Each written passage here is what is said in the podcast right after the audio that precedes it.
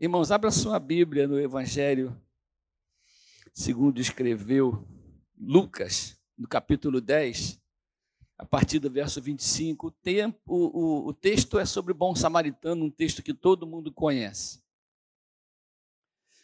Mas eu queria ler de novo esse texto e meditar em algumas coisas nesta manhã com os irmãos.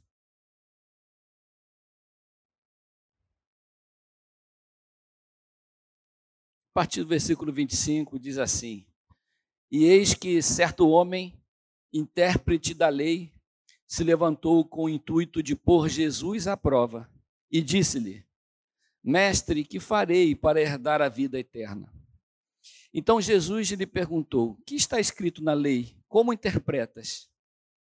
A isto ele respondeu: Amarás o Senhor teu Deus de todo o seu coração, de toda a tua alma, de todas as tuas forças e de todo o teu entendimento, e amarás o teu próximo como a ti mesmo.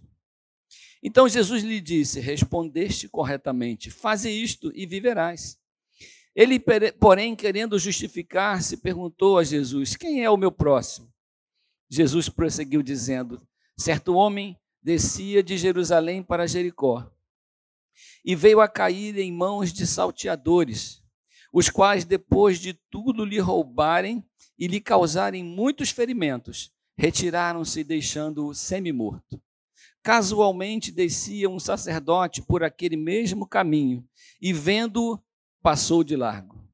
Semelhantemente, um levita descia por aquele lugar e, vendo-o, também passou de largo.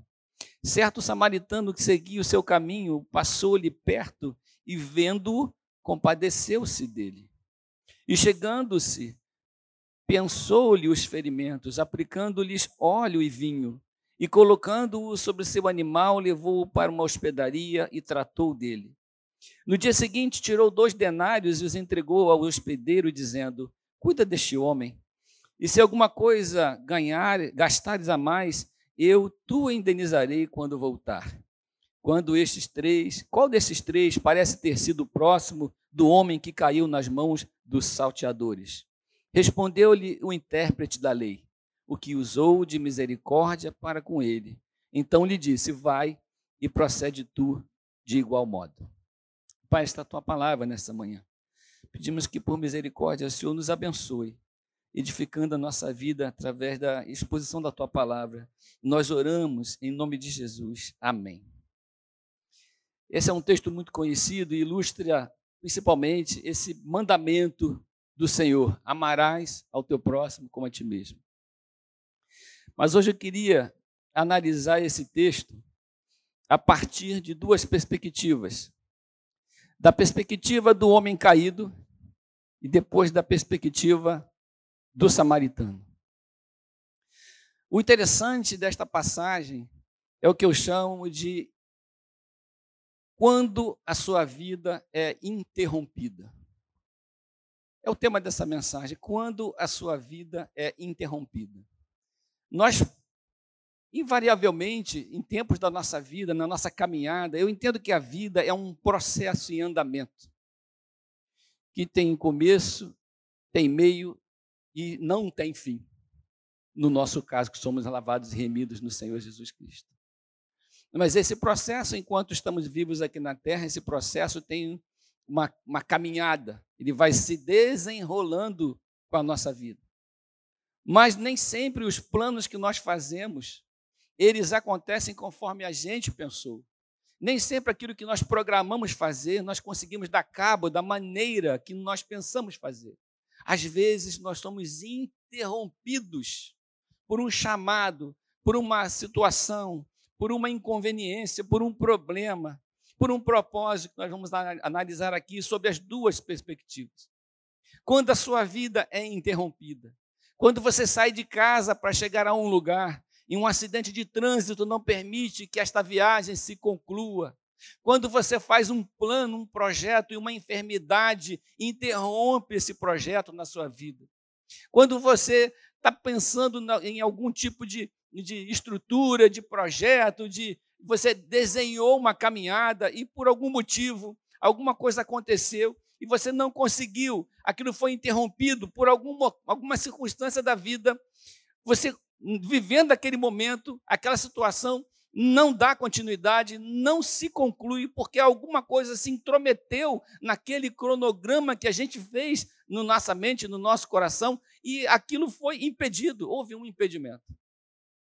Um casal que se converteu na semana passada, aqui na nossa igreja à noite, marcou de estar aqui hoje de manhã para poder já iniciar na classe de batismo, tão empolgados eles estão com o Senhor. Não conseguiram vir, porque um sobrinho faleceu ontem e o sepultamento é hoje. São interrupções, são bloqueios, são processos que impedem, que atrapalham e que nós precisamos contornar para continuar a nossa caminhada. Um impedimento não pode impedir a nossa caminhada nem o cumprimento do nosso propósito, mas nós precisamos resolver aquela questão para continuarmos a nossa caminhada. Amém? Não é assim que a gente tem que fazer? Continuar. Porque a vida sempre vai colocar alguma coisa para a gente vencer, alguma luta para a gente ganhar. É, eu costumo dizer que sempre haverá um gigante do lado de fora do nosso arraial.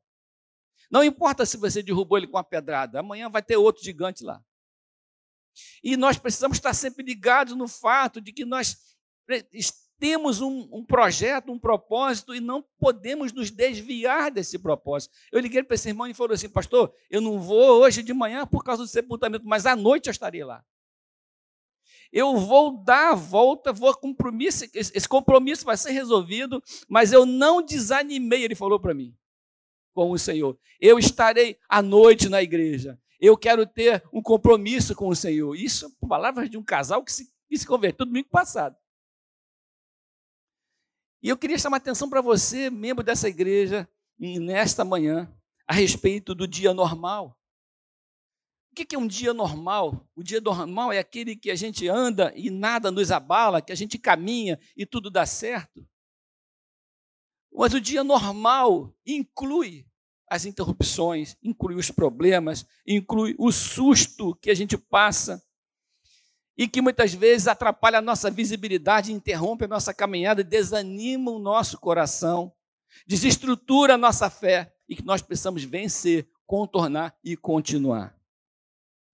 Eu gosto muito de algumas coisas que são da nossa cultura e que eu acho interessante porque são aplicáveis em algumas questões da nossa fé. Eu quero trazer um texto de uma escritora brasileira que não era brasileira, ela é ucraniana, chamada Clarice Lispector.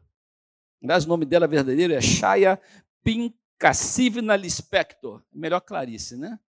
Clarice. Vamos combinar que Clarice ficou bom. E ela escreveu um texto que vai deixar você meio com nojo.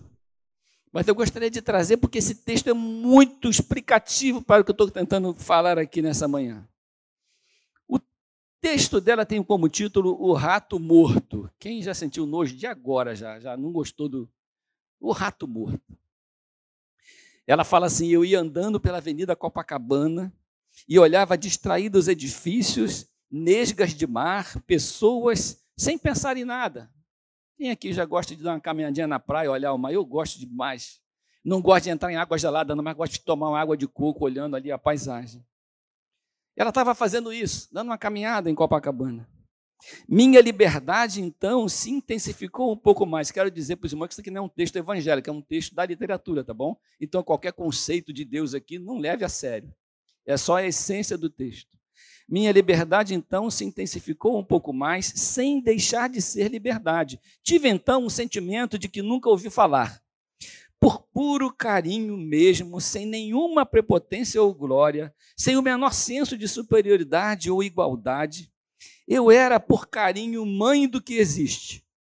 Na verdade, ela estava extasiada com a natureza, ela estava se permitindo glorificar a Deus, apreciando aquilo que Deus fez, achando lindo aquele dia, e olhando para a natureza e usufruindo daquela oportunidade. Soube também que Deus, sem nenhum orgulho e nenhuma pequenez, se deixaria acarinhar e sem nenhum compromisso comigo. E assim como o meu carinho por um filho não o reduz até o alarga, assim ser mãe do mundo era o meu amor apenas livre. E foi quando quase pisei num enorme rato morto. Em menos de um segundo, estava eu eriçada pelo terror de viver. Em menos de segundos, estilhaçava-me toda em pânico e controlava como podia o meu mais profundo grito, quase correndo de medo, cega entre as pessoas. Terminei no outro quarteirão, encostada a um poste, cerrando violentamente os olhos que não queriam mais ver. Mas a imagem colava-se às pálpebras, um grande rato ruivo de cauda enorme, com os pés esmagados e morto. Na verdade, ela está falando do contraste da vida. Como que no momento ela está apreciando tudo de bom que a vida oferece. E no outro momento ela dá de cara com alguma coisa que afeta completamente a sua visão de, de alegria da vida. Tira completamente a sua, a sua identidade com a beleza da vida. E esse sentimento de dualidade mexe com ela. E ela continua, depois de muito esbravejar com aquele Deus que ela desejou acarinhar, por aquele que que aquele rato que destruiu o seu vislumbre da beleza da vida. Ela estava irritada com aquela situação. Pois ninguém pinta um rato morto em quadros. Alguém alguém já viu um quadro que alguém pintou um rato morto? A gente não retrata, quando a gente está feliz, as coisas ruins da vida, mas as coisas difíceis da vida fazem parte do quadro. Não queremos ver filmes sobre ratos mortos, não queremos sequer passar por eles. Mas ela chegou a uma conclusão muito simples: esse mesmo Deus que põe pássaros lindos voando, também permite ratos mortos na estrada. Esse mesmo Deus que abençoa a sua vida com oportunidade, com saúde, com dispensa, de vez em quando permite que você passe por alguma dificuldade, que você que você lute com alguma encrenca, que eh, pode te tirar, se você não vigiar, o vislumbre e o, e o, assombro com aquilo que Deus fez, com a beleza de Deus manifestada na sua criação e na sua própria vida. Às vezes a gente perde a alegria por causa de um rato morto. A gente perde a esperança por causa de um problema. A gente perde a, perde a perspectiva de vitória porque a gente enfrentou uma batalha. Mas o Senhor nos sustenta e nos dá visão e percepção de que existe necessidade que eu reconheça a minha fartura a partir da minha necessidade. Às vezes é a necessidade que faz me lembrar. Eu tinha, lembra do filho pródigo? Ele só se lembrou da fartura quando ele viveu a necessidade. É na percepção da luta que se percebe a vitória. Porque se a gente não vive lutas, a gente não tem percepção de vitória. Então Deus constrói o nosso caráter, Deus constrói a nossa vida, a nossa relação com Ele, a partir do que a gente vive de bom e a partir do que a gente vive de difícil. Ela falou assim, no final do seu texto: Começo a ver em Deus aquele que, por algum motivo que eu desconheço, maculou o quadro da minha vida com um rato morto, mas ele permitiu que pássaros enfeitassem a minha vida. Irmãos, esse texto, ele traz exatamente essa imagem. Do ponto de vista do homem caído, ele estava seguindo uma viagem. Ele estava indo de Jerusalém para Jericó. Jerusalém é a terra da religião, a terra da fé, a terra onde se praticava a fé. Jericó era conhecido como a terra do ócio, a terra das bênçãos financeiras, a terra onde as pessoas viviam essa experiência de ter bens e a alegria dos, dos bens. Eu achei isso num texto da internet, achei super interessante para essa questão. Então, quando nós estamos nos deslocando da presença de Deus em direção a algo que satisfaz um pouco a nossa carne, o nosso ócio, a nossa preguiça, nós tendemos a não enxergar a necessidade das pessoas e o propósito de Deus para a nossa vida, porque o nosso coração chega no nosso destino antes do nosso corpo. O nosso coração já está na terra do ócio. O nosso coração já está na terra das benfeitorias da vida. Só que nós temos alguns compromissos que nos levam a olhar para a nossa vida com responsabilidade. Um sacerdote que deveria representar o amor de Deus já estava com seu coração no outro lugar.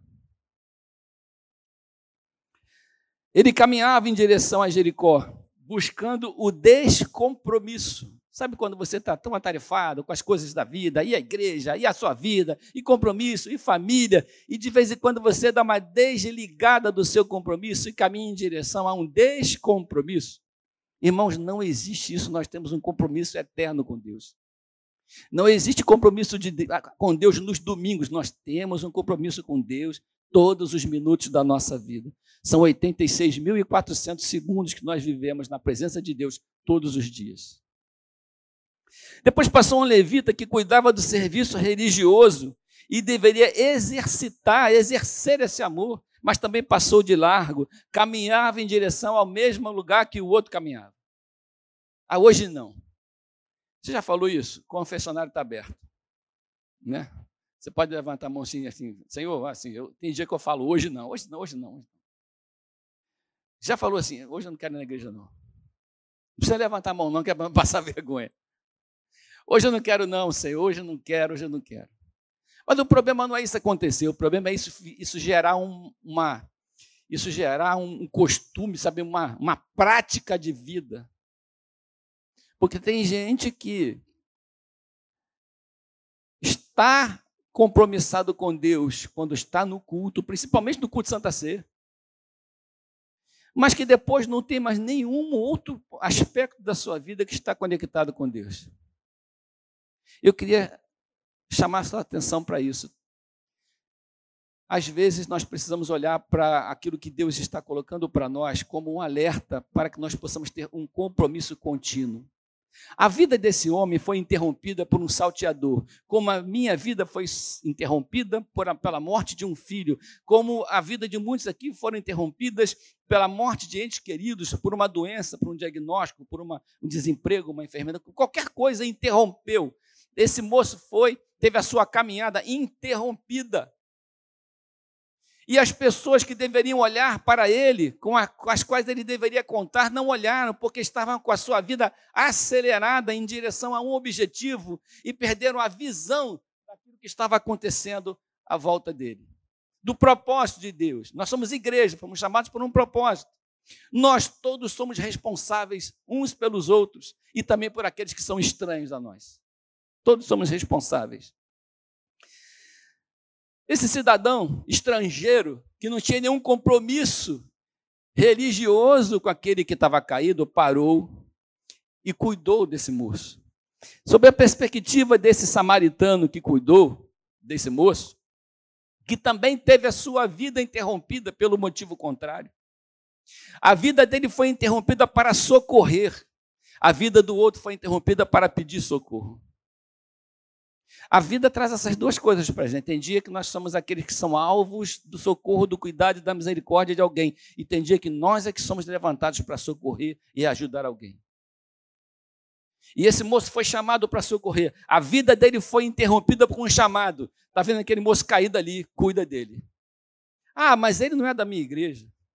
Ah, mas eu não tenho compromisso com o que ele pensa. Ah, mas aquele moço eu não conheço.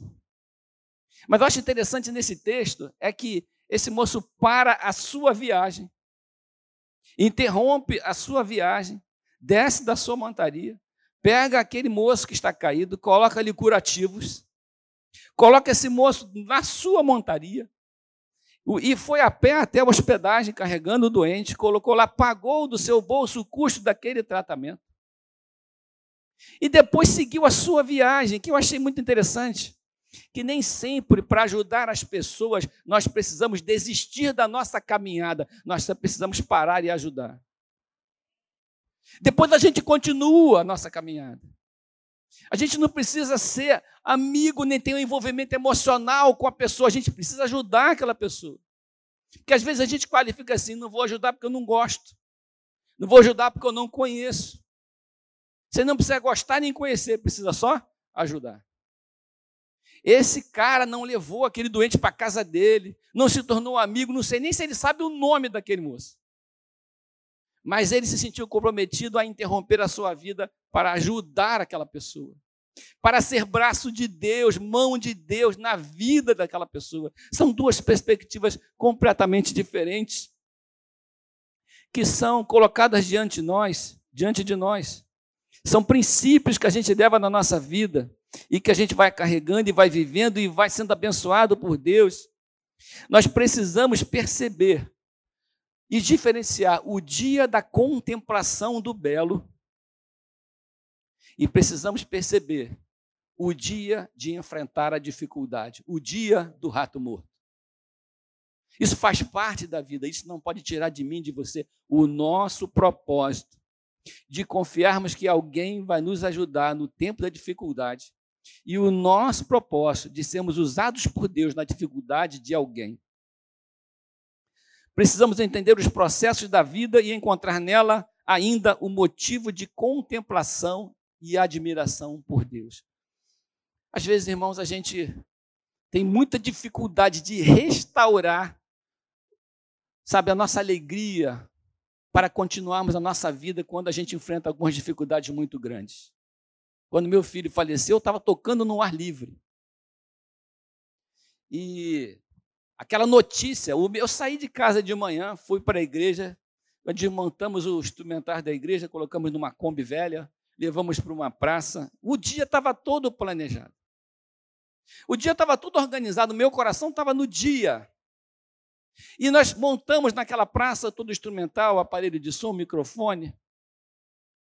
E começamos a nos organizar para aquele evento daquele dia. Mas uma pessoa não chegou. E naquela época não se tinha, pelo menos eu não tinha, telefone celular. Então eu saí com um amigo para ir atrás do que sumiu, da pessoa que não chegou, ainda havia tempo, vamos buscar esse, esse amigo nosso. Quando eu estava passando pela pista, eu vi o meu pai passando a uns 200 por hora em sentido contrário. E o meu pai não anda mais do que 30 por hora.